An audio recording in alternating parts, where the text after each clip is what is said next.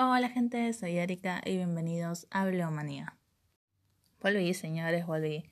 En el programa de hoy vamos a hacer un libro versus serie de, no si no es la más conocida, tal vez sea una de las más conocidas del momento, series de Netflix, Bridgerton, temporada 2. ¿Por qué no voy a hacer la temporada 1? Porque la temporada 1 me pareció muy buena. La comparación libro y película son bastante fiables y si se extendieron de más o quitaron partes es por el hecho de que tenían que hacerlo más desplegable a una trama de dos personas y no una trama de una familia entera. Así que la temporada 1 me pareció épica. La 2... Mm, pero como todos saben, si todavía no vieron la serie y la quieren ver o todavía no leyeron el libro y lo quieren leer, dejen el programa por acá. Ahora bien, Bridgerton es una serie o un libro que gira en torno a una familia que tiene ocho hijos. El orden de los libros no tienen el orden de los hijos porque Daphne es la cuarta hija y se casa primero, pero después dentro de todo sí le sigue el orden.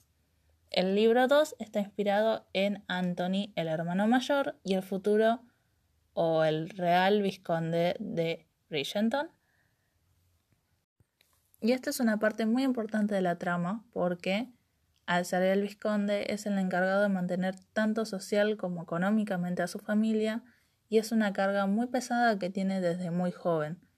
Esto en la serie se ha podido ver, se muestra lo estresado que está pero lo que no se muestra es el otro trauma que se le generó a una edad muy joven al ver la muerte de su padre.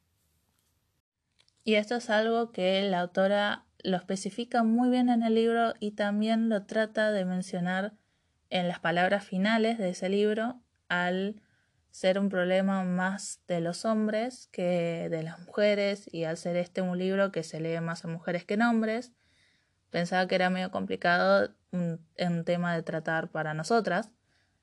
Y es que al ver la muerte de su padre, él se da cuenta de su propia existencia, se da cuenta de su propia mortalidad, de cierta manera, y siente, carga todos esos años la idea latente de que él va a morir a la edad de su padre, que él va a morir a la edad que su padre murió, que era, creo que a los 38 años.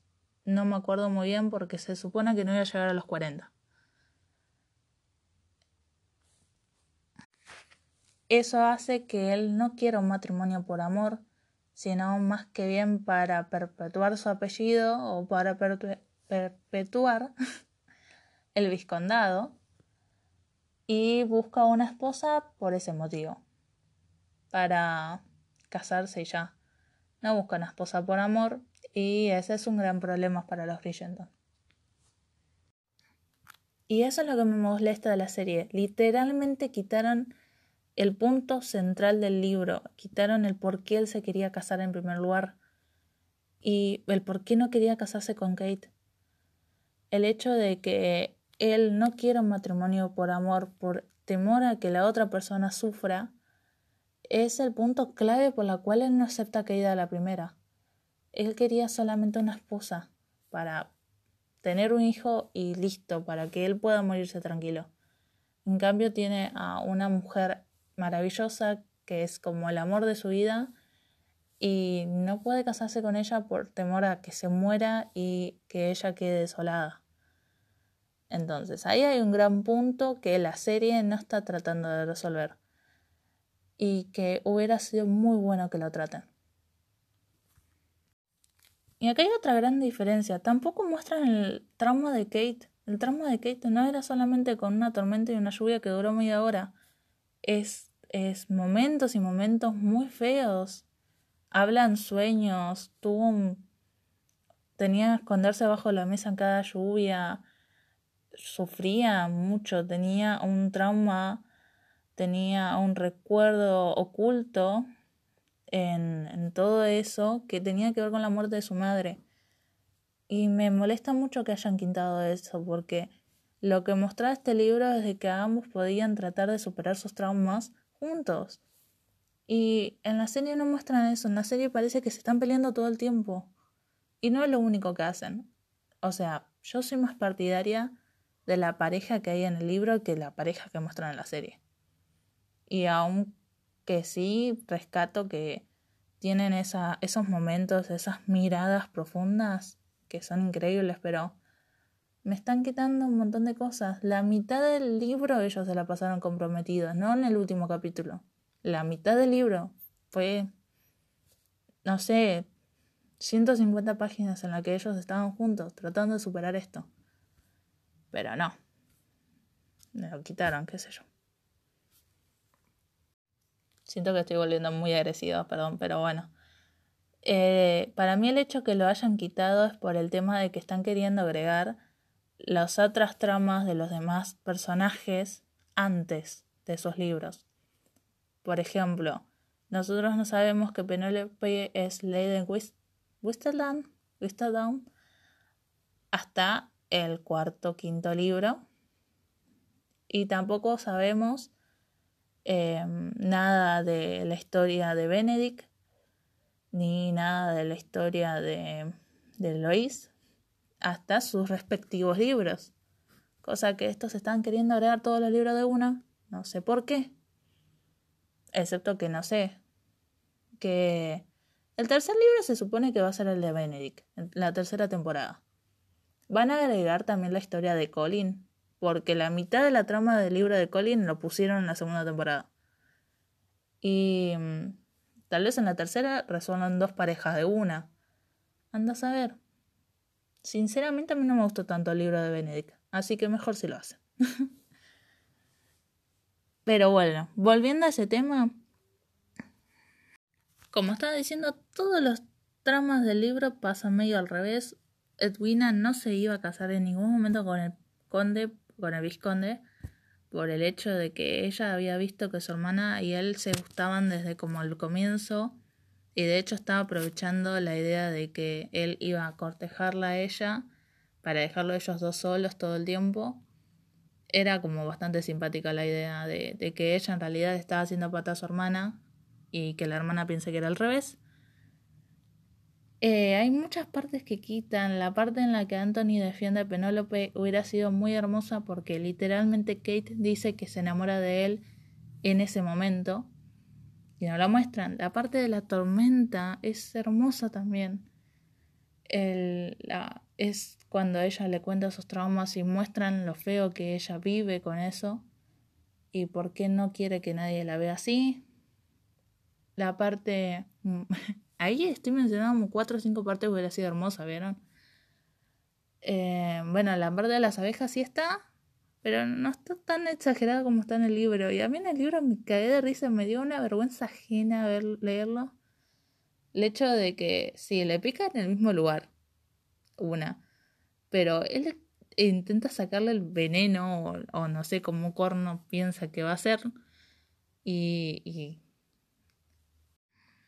y ahí es donde aparecen tres mujeres en el lugar donde ellos están y él tratando de sacarle el veneno de ese lugar medio comprometido, Kate diciendo tipo, no es lo que parece, Anthony diciendo, déjame sacarte el veneno, primero tenemos que sacarte, tratar de ponerte bien, y las otras tres evidentemente dicen, hay que casarlos porque los vemos en una situación medio rara, ¿no? Entre esos tres está la señora Chisme, o sea, literalmente está la madre de Penélope, que es Lady Veteran o algo así, que en la serie si la ubican es la de, que usa el vestido amarillo y tiene la peluca roja. Em, bueno, la situación de la, de la familia esa es totalmente inventada para la serie porque en los libros solamente se habla de los Bridgerton y dentro de un poco se habla de las personas con las cuales se van a casar. Pero raramente cuando mencionan a los eh, Fireton, Fire, no sé cómo se pronuncian. Cuando mencionan a la familia de Penélope, no hablan mucho de su situación social o económica. Eh, pero igual hay que agregarle relleno a la serie. Es entendible. Cuestiones de que aparecen estos tres sujetos y le dicen tenés que casarte. Y ahí Anthony se la abre una puerta hacia lo imaginable porque él se da cuenta o sospecha que quería Kate, pero ahí es como, wow, a la persona que quiero me voy a casar con ella. Si me muero, ¿qué va a pasar? No, no quería que ella sufriera lo mismo que la madre.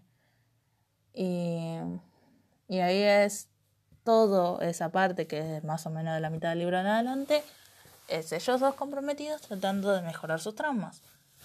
No sé si a la gente de Netflix no le copó tanto la idea o qué onda, pero toda esa parte no la mencionan, no se muestra. Si se muestra, se muestra muy poco. es como que me hubiera gustado que lo muestren por el tema de que no son tramas que se hablan muy seguido. La muerte de un padre debe ser muy difícil de superar y, y no lo mostraron, no sé, hay, hay películas o series que muestran para temas tan específicos y este que sí tenía un tema bastante copado, no lo muestran. Está bien que la mayoría de la gente que ve Bridgerton o eso trata de despegarse un poco de los problemas medio terrenales, pero uno de los temas es ese, es mostrar de que son seres humanos que sufren, porque si no la Bridgerton la tiene re fácil. Y eso es algo que después la mamá se lo dice a, a Colin, por ejemplo. Pero bueno, me estoy yendo de tema del libro y, y de, de representación en general. Bueno, ustedes saben que para el final a mí me gusta recomendar un libro que tenga que ver con este podcast y obviamente les voy a recomendar que lean los libros de Bridgerton. Son libros súper rápidos de leer, son muy cortos, te inyectan literalmente en ese mundo, sentís que estás ahí. No hace falta que los leas en orden. De hecho, yo creo que leí primero el cuarto libro, no sé en qué orden los habré leído, pero los leí todos ordenados. Me encanta más que nada la historia de Colin, que es una historia que la volvería a leer en cualquier momento, y la historia de Anthony, pero si ustedes lean con cualquier forma, cada uno tiene sus gustos. Así que así termina el programa de hoy, espero que no me hayan extrañado, nos vamos a escuchar muy pronto. Bye bye.